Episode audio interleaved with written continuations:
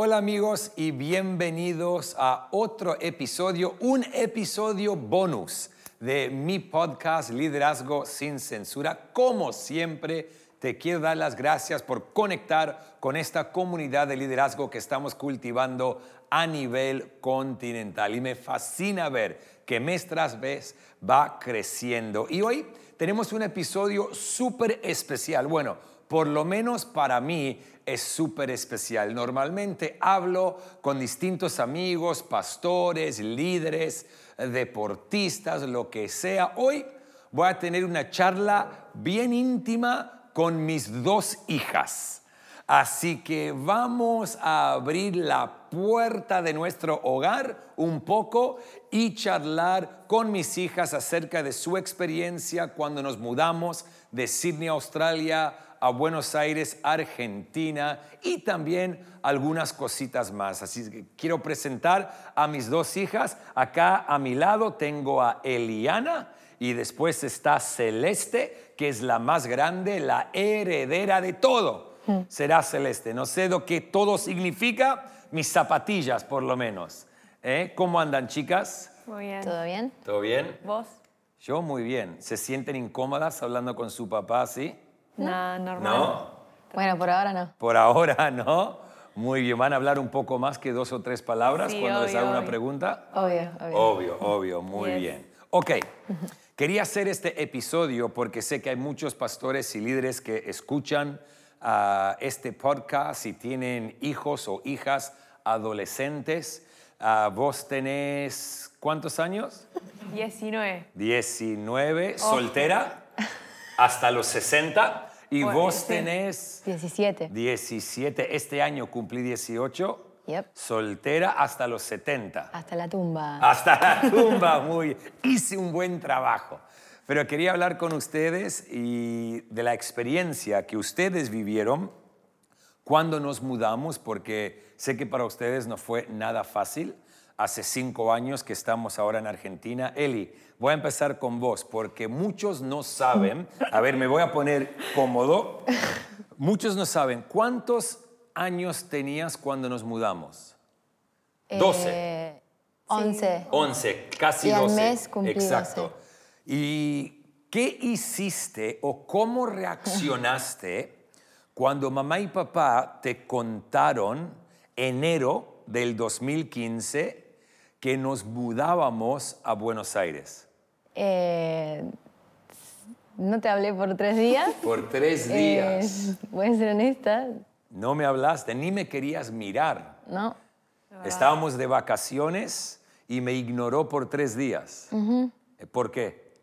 Y porque estaba enojada. Porque estabas arruinando. ah, en mi mente estabas arruinando todos mis planes que tenía para este año. Encima, de, Arruinando tu vida. encima de Claro. ese día, vos hiciste todo para que estamos felices. Claro, nos- compraste helado. Estábamos, comida. contades un poco, estábamos de vacaciones, yo me acuerdo, estábamos de vacaciones en la costa ah, Gold Coast en Australia, fuera de Sydney, y con mamá planeamos todo. Dijimos, hoy lo que los chicos pidan, la respuesta es sí, yo porque te- a la noche le tenemos que contar. Sabía que algo estaba raro ese día, ¿eh? Yo quería nadar con los delfines y me dijiste que sí. Dije, sí, dale. de una. Y yo digo, ¿estás seguro? Como mirá que...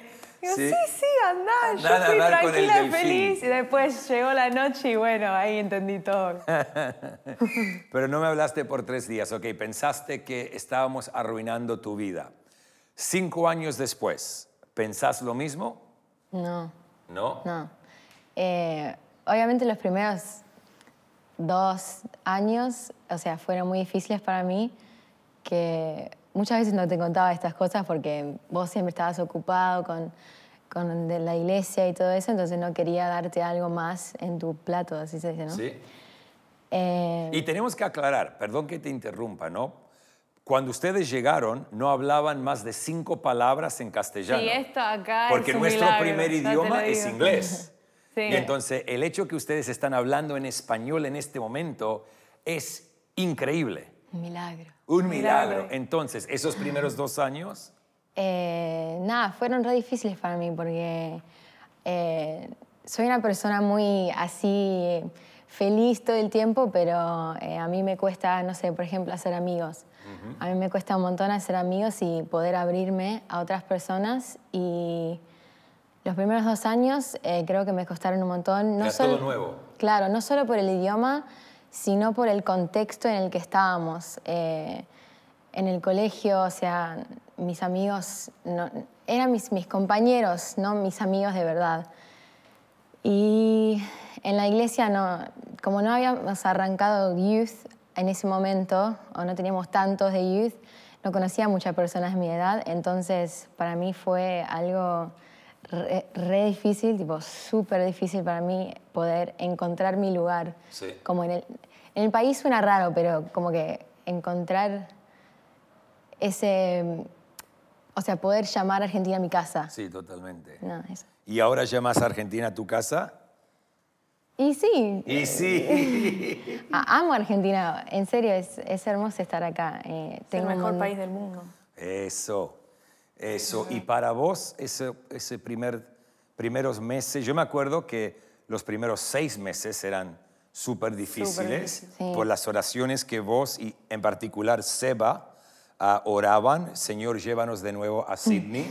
Me acuerdo en tantas ocasiones salir de sus habitaciones y mamá eh, se ponía a llorar o se encerraba en el baño, especialmente al tercer mes, escucharlos a orar de la misma manera y pensamos, hicimos lo correcto, nuestros hijos no están felices, pero para vos lo que yo vi es que vos cómo te ajustaste más rápido. Sí, es verdad, yo no reaccioné así tanto como él. Y yo estaba bien tranqui cuando me lo dijiste porque me acuerdo durante los años siempre nos preguntabas, tipo, ¿qué pasa si un día nos mudamos a Argentina? ¿Qué pensás de eso? Yo estaba tipo, no, ni loca, no, no hagas esto. Después, cuando me dijiste, dije, siento que estaba preparada para eso, que nos preparaste un montón.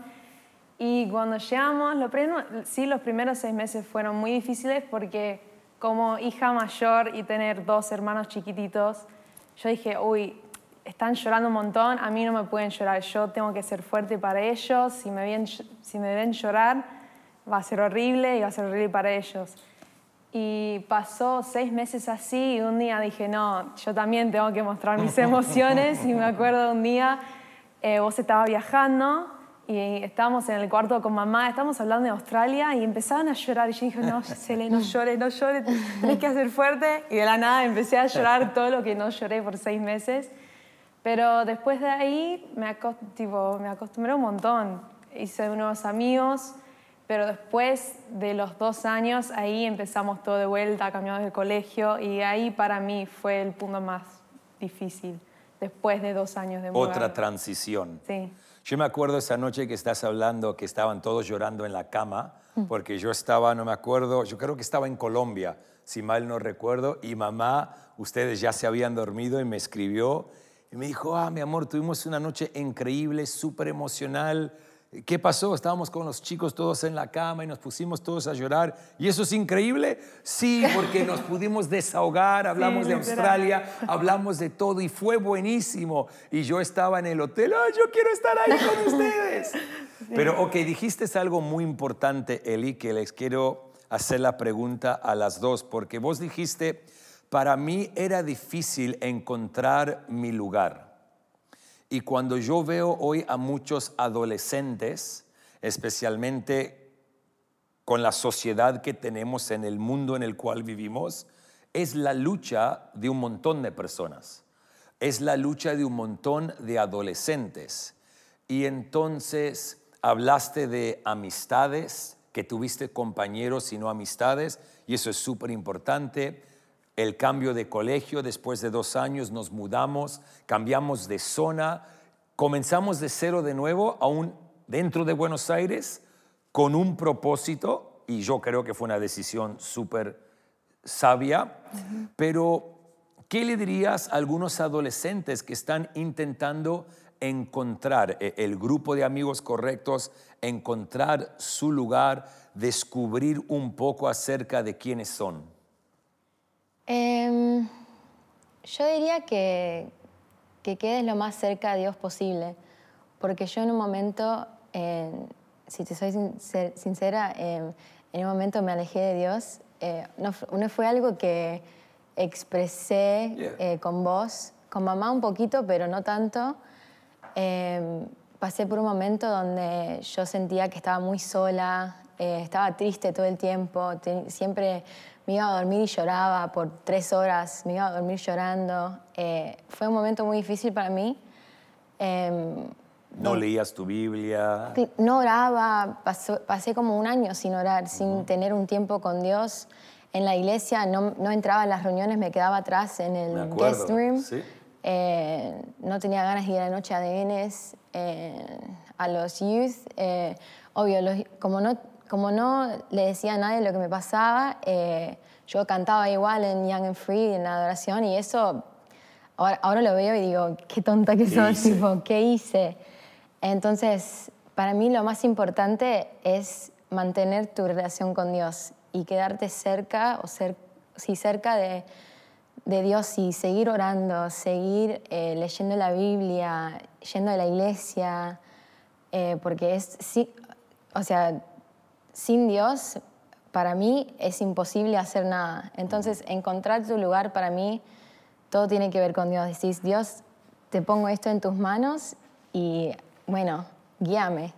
Y es bueno lo que estás diciendo y le quiero hacer esta pregunta a las dos, porque yo me acuerdo esa etapa, vos, pen- vos pensás que nosotros no sabíamos, pero estás muy equivocada, ah, porque mamá y papá siempre saben lo que sucede con sus hijos, pero ¿en algún momento te presionamos de leer la Biblia, de orar, de ir a la iglesia? Eh, no, Ir a la iglesia, bueno, no era opcional, Claro. porque los domingos como familia íbamos a la claro. iglesia.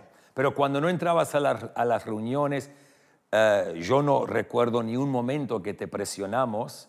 Y eso es muy importante para los padres que están escuchando, porque yo recuerdo cuando yo veía lo que vos estabas pasando, que tenías en ese entonces 14, 15. 15 años. Y yo orando, y se lo dije a mamá, le dije, mi amor, tranquila, que Dios tiene el control. Y la gracia que Dios nos dio para mudarnos de Australia a la Argentina no es para nosotros como pareja nada más, es para nosotros como familia. Así que Dios tiene el control de Eli y nosotros simplemente la tenemos que amar, animar y apoyar y en el tiempo correcto algo va a suceder en su interior y fue así. Eh, ahora, obvio, no tengo una relación perfecta con Dios porque ¿Quién la tiene? quién la tiene? O ¿Quién la tiene? Ninguno de nosotros somos perfectos. Pero después del summer camp del año pasado, Ajá. antes de la pandemia y todo, no sé qué fue, pero viste cuando... Yo sé que fue, fue mi prédica. sí, puede ser. Eh, igual sí, fue la noche que predicaste que estuvimos en un momento de oración y todos orando. ministración y eso. Eh, sentí como, ¿cómo se dice? Like a weight off my shoulders. Como si un peso se quitó de tus Claro, hombros. de todo el estrés, de no, de no encontrar eh, las amistades correctas. Yo, yo tenía muchos amigos que no eran cristianos, entonces yo me metí con ese grupo y diciendo, yo voy a ser la que los invita a la iglesia, pero terminó siendo al revés y hicimos todo, hice todo mal. Eh, y como que me cayó la ficha de, eh, sin Dios no soy nadie. Sí. Entonces ahora siento que estoy más, eh, mi relación con Dios es más fuerte que nunca. Y Em, está en un proceso lindo. Claro. Muy bien, me encanta, me encanta. Sin Dios no somos nada ni nadie y eso es una realidad. Cele, ¿es difícil ser hija de un pastor? No, para mí no. Creo que hija de pastor es solo un título nomás. Totalmente. Es como la gente, todo lo que está diciendo Eli, está bien que pase por eso, porque ser hijo de pastor no significa que sos perfecto, que ah, tenés una relación con Dios perfecta, siempre vas a la iglesia, servís. Que hay ángeles flotando Claro, en nuestra casa. literal, es- Bueno, eso es solo en la habitación de mamá y papá. Hay ángeles y querubines que de noche aparecen, pero nunca se enteraron. un montón de gente me pregunta, ¿y cómo es ser hija de pastor? ¿Cómo es tipo, vivir con el pastor? Y digo, es normal para mí, como vos vivís con tu papá, yo vivo con mi papá, es normal. Obvio hay un montón de tipo, requisitos, pero no es, no, no es algo así. Es Requisitos normal. como. Como, no sé, para nosotros ir a la iglesia es todos los domingos y a mí me encanta o hay un, cosa que, no sé, no, no que no podemos hacer, pero, ¿me entendés? Esos requisitos. Prioridades distintas. Claro. es- Prioridades distintas, sí, totalmente. Y sé que yo me acuerdo cuando conocí al Señor que tenía 21 años, 22 años de edad, y mis amigos los fines de semana se iban a la playa y yo no iba porque iba a la iglesia, o te invitaban a tal lugar para comer y yo no iba. No que no podía, sino que decidía no ir porque el domingo era nuestro día para ir a la iglesia y con mamá tomamos esa decisión bien temprano en nuestro matrimonio. Cuando ustedes nacieron, el domingo es nuestro día de ir a adorar al Señor y obvio, hoy más que nunca con todo lo que hacemos. Pero a mí me encanta que ustedes siempre, aun cuando no tenías el deseo, nunca nos dijiste, no quiero ir. Siempre están Ah, había un domingo que dije yo no voy a ir y me quedé en casa. Solo un una vez. domingo. Un domingo en 10 y casi 18 años. Sí. Sí. Y eso está bien, te, te mereces por lo menos cinco domingos.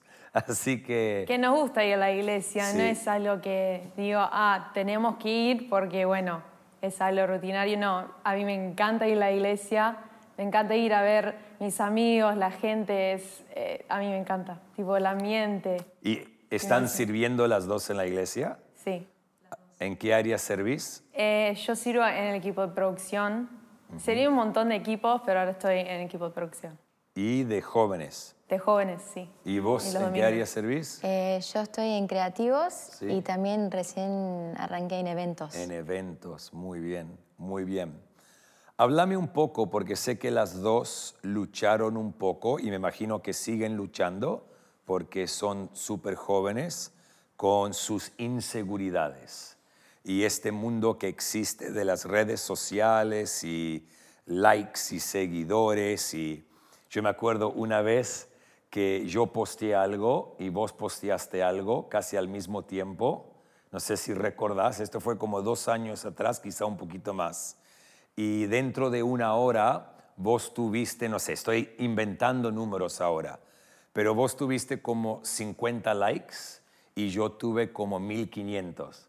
Y vos viniste y me dijiste, pa, ¿por qué vos tuviste 1500 y yo tuve 50? Y no sé si recordar lo que te dije. Dije, la vida no se trata de cuánta gente ah, le pone un me gusta a tus posteos. Y además te dije, tranquila, a vos te siguen 10 personas, a mí miles. Pero eso es otro tema. Pues ya no, ya no. Sorry. pero no, háblanos un poco de eso, porque va a ayudar un montón de adolescentes que están escuchando esa lucha que han tenido con sus inseguridades. Como adolescentes y también como mujeres, ¿no? Es re común tener inseguridad, es, algo natural y es algo normal. Yo ahora sigo pasando por inseguridad de mi cuerpo, de cómo me veo, siempre, pero em, yo empecé a liderar eh, Shine una Ajá. vez y Explica un poco lo que es Shine para aquellos que Shine- están escuchando y no saben. Shine es como un taller para chicas y enseñamos que cada chica tiene valor, Ajá. que es maravillosamente creada. Habla y- de identidad. De identidad. Y yo me acuerdo que me pidieron liderar Shine y yo digo, pero ¿cómo? Yo tengo un montón de insegu- inseguridades, yo tengo que aprender más de esto. Y me acuerdo que liderando yo aprendí más que las chicas que estaban en el Sí. taller porque no soy perfecta y me di cuenta que con leyendo la Biblia y orando y yendo a la iglesia y teniendo amistades que me edifican, tipo, sentí tan amada que empecé a amar más a mí misma. Buenísimo. Entonces, lo único que puedo decir es rodearte de, de las personas correctas, porque si estás rodeada de las personas incorrectas que siempre te tiran para abajo, vos también te vas a tirar para abajo. Y yo recién aprendí eso y ahora estoy mejorando un montón sobre lo que pienso de mí misma. Buenísimo. ¿Y vos, para vos? Habla un poco porque me acuerdo, ahora podés pararte en la plataforma y de vez en cuando cantar, no porque sos la hija de pastor, sino porque tenés en primer lugar un corazón servicial, una voz increíble y estás creciendo en eso, pero hubo mucho tiempo que por inseguridades jamás querías subir a una plataforma. Sí, claro. en- las, inseguridades, las inseguridades para mí no son solamente lo físico, sino también emocional eh, y todas esas áreas. Em, que yo por muchos años, eh, si a mí me pidieron eh, subirme el escenario a cantar, decía no, no, no quiero, porque a mí me da mucho miedo.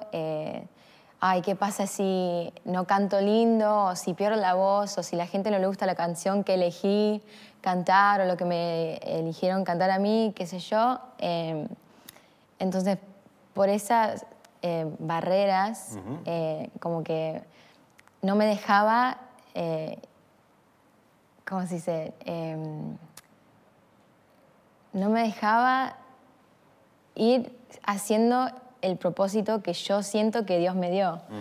Entonces, em, nada, empecé a orar un montón, obvio antes de, de mudarnos acá todavía seguía eh, con esas inseguridades y todo. Entonces yo le pido a Dios, Dios, si es lo que vos querés que yo haga, eh, ayúdame, porque confío en vos. Entonces, eh, nada, ahora me encanta hacerlo, amo estar ahí en el escenario, en el escenario especialmente en las noches Young and Free, viendo a todos adorar y no solamente digo, ah, pero yo soy la que lidera la adoración, soy la más eh, la más cool, por así decirlo. Eh, para mí es un privilegio poder hacerlo, eh, liderar y ver a todos los jóvenes. O sea, yo tengo 17 años, tampoco tengo 25 y puedo decir, ah, todos los jóvenes que están cantando. Sí, pero te entiendo. Pero para mí es, es hermoso la emoción que siento y, o sea, entonces, con las inseguridades creo que es importante entregarlas a Dios, porque yo por mucho tiempo no lo hice. Y hacerlo con temor, ¿no? Claro, sin temor. No creo que nadie hace algo sin temor. Estamos todos llenos de temor. Em, pero nada, eso. Y emocionalmente también hay, tengo muchas inseguridades. Em, con lo que piensan mis, eh, mis amigos de ustedes, o sea, su trabajo, que son pastores. Em, muchas veces siento, uy, pero se van a reír de mí porque mis papás son pastores y ellos, no sé, son empresarios, qué sé yo, y hacen todas estas cosas pero antes me daba vergüenza decírselos, pero ahora estoy orgullosa de decir, mis papás son pastores. Y le decís, son pastores tatuados. Sí, exacto. Exacto. ¿Cómo te afecta esas cosas? Sé que estoy bromeando, pero me acuerdo una vez, y no hay que decir nada detallado, pero me acuerdo una vez que a las dos y a Seba le dijeron sus padres son los pastores de Hilson, ustedes obviamente dijeron que sí, y le dijeron, ¿saben que sus padres se van al infierno porque tienen tatuajes? ¿Cómo ustedes, yo sé cómo yo quise tratar con la situación y no lo puedo hablar en este podcast, pero ¿cómo, ¿cómo eso les afectó a ustedes? Fue diferente porque hoy en Australia era, éramos tipo, adentro de, una, de un círculo y no conocimos la iglesia como es acá en Argentina muy religiosa, la iglesia religiosa. nunca, nunca vimos eso en la vida. Entonces cuando llegamos a la Argentina fue un shock total, como, ¿cómo que mi papá va al infierno? Digo, ¿estamos haciendo algo mal? ¿qué, ¿Qué está pasando? No sabía cómo reaccionar, pero lo que más me molestó fue, ahora no me molesta, pero ver a vos, tipo, leer, leer esos comentarios, como a, un poco afecta a mí también, como, ¿cómo van a decir eso a mis papás? A mí también me afecta, fue, fue muy fuerte y a veces tipo dudé de lo que estábamos haciendo, como, bueno, si están, me están diciendo esto, ¿qué estamos haciendo? Digo, ¿está mal?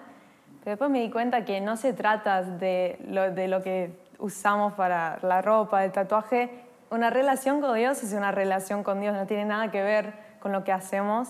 Es algo tan simple, la gente a veces no entiende lo, simple que es tener una relación con Dios y ir a la iglesia. Y, bueno, puedo hablar un montón más de esto, pero... ¿Y vos?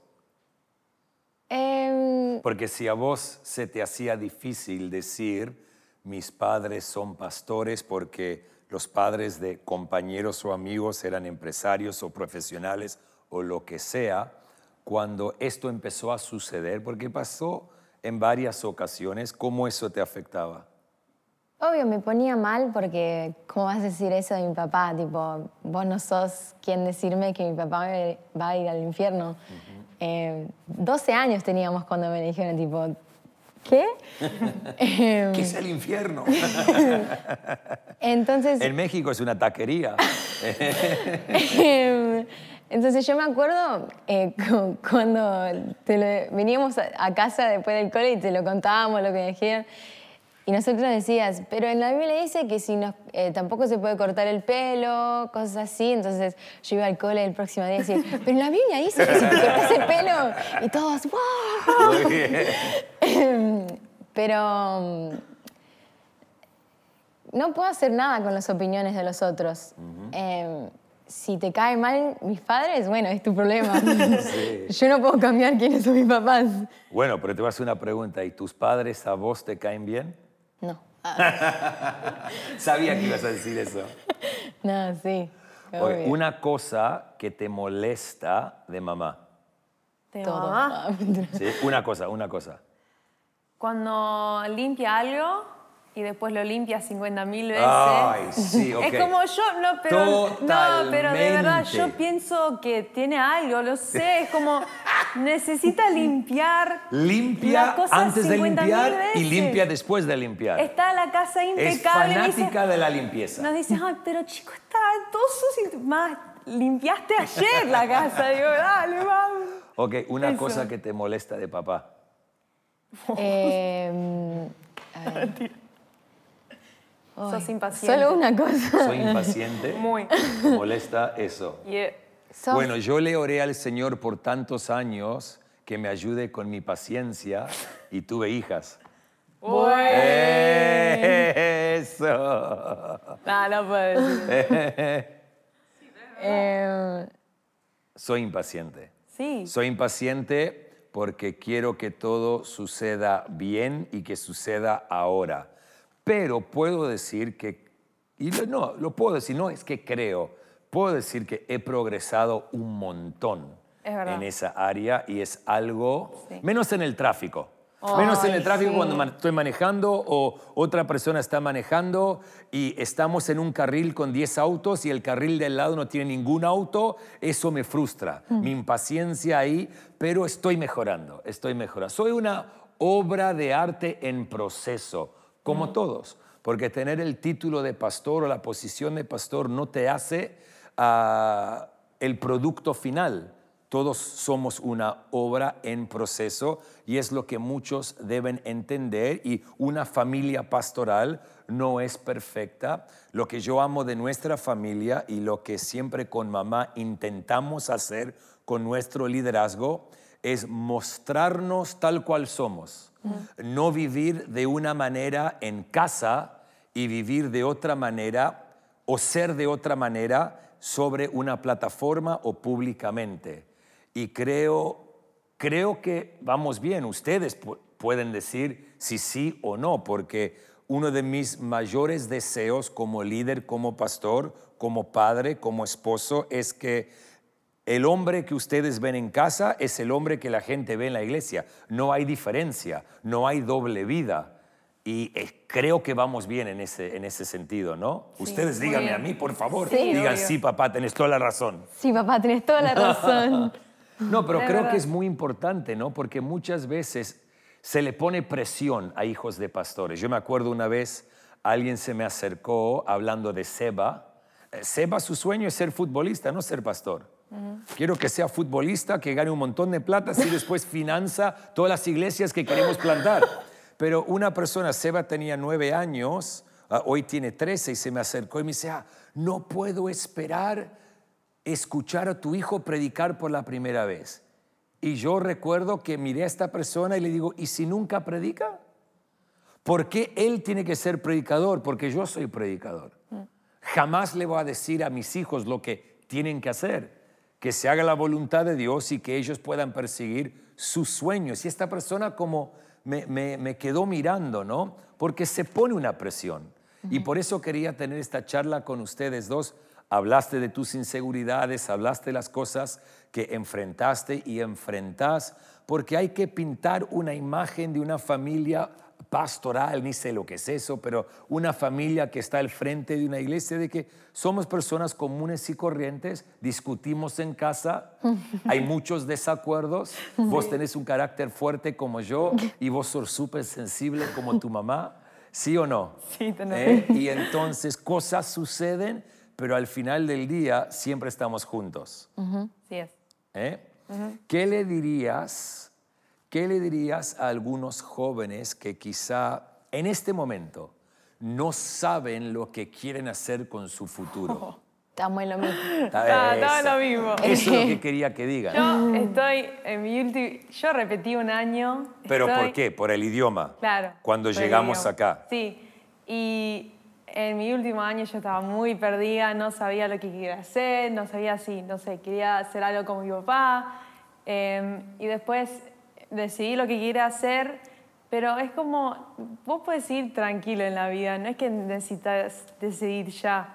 Eh, y también orar un montón, que Dios te muestre lo que Él tiene planeado para tu vida y por ahí va a venir ya o por ahí va a venir en cinco años. Pero siempre es, es importante ser pac- paciente con Dios también porque Él siempre hace cosas en su tiempo y no en el tiempo de nosotros. Porque vos decidiste lo que vas a hacer después de la secundaria hace muy poco. Hace tres meses. ¿Y qué es lo que vas a hacer? Eh, yo voy a estudiar artes visuales acá en Argentina. Muy bien, muy bien. ¿Y vos qué le dirías a alguien?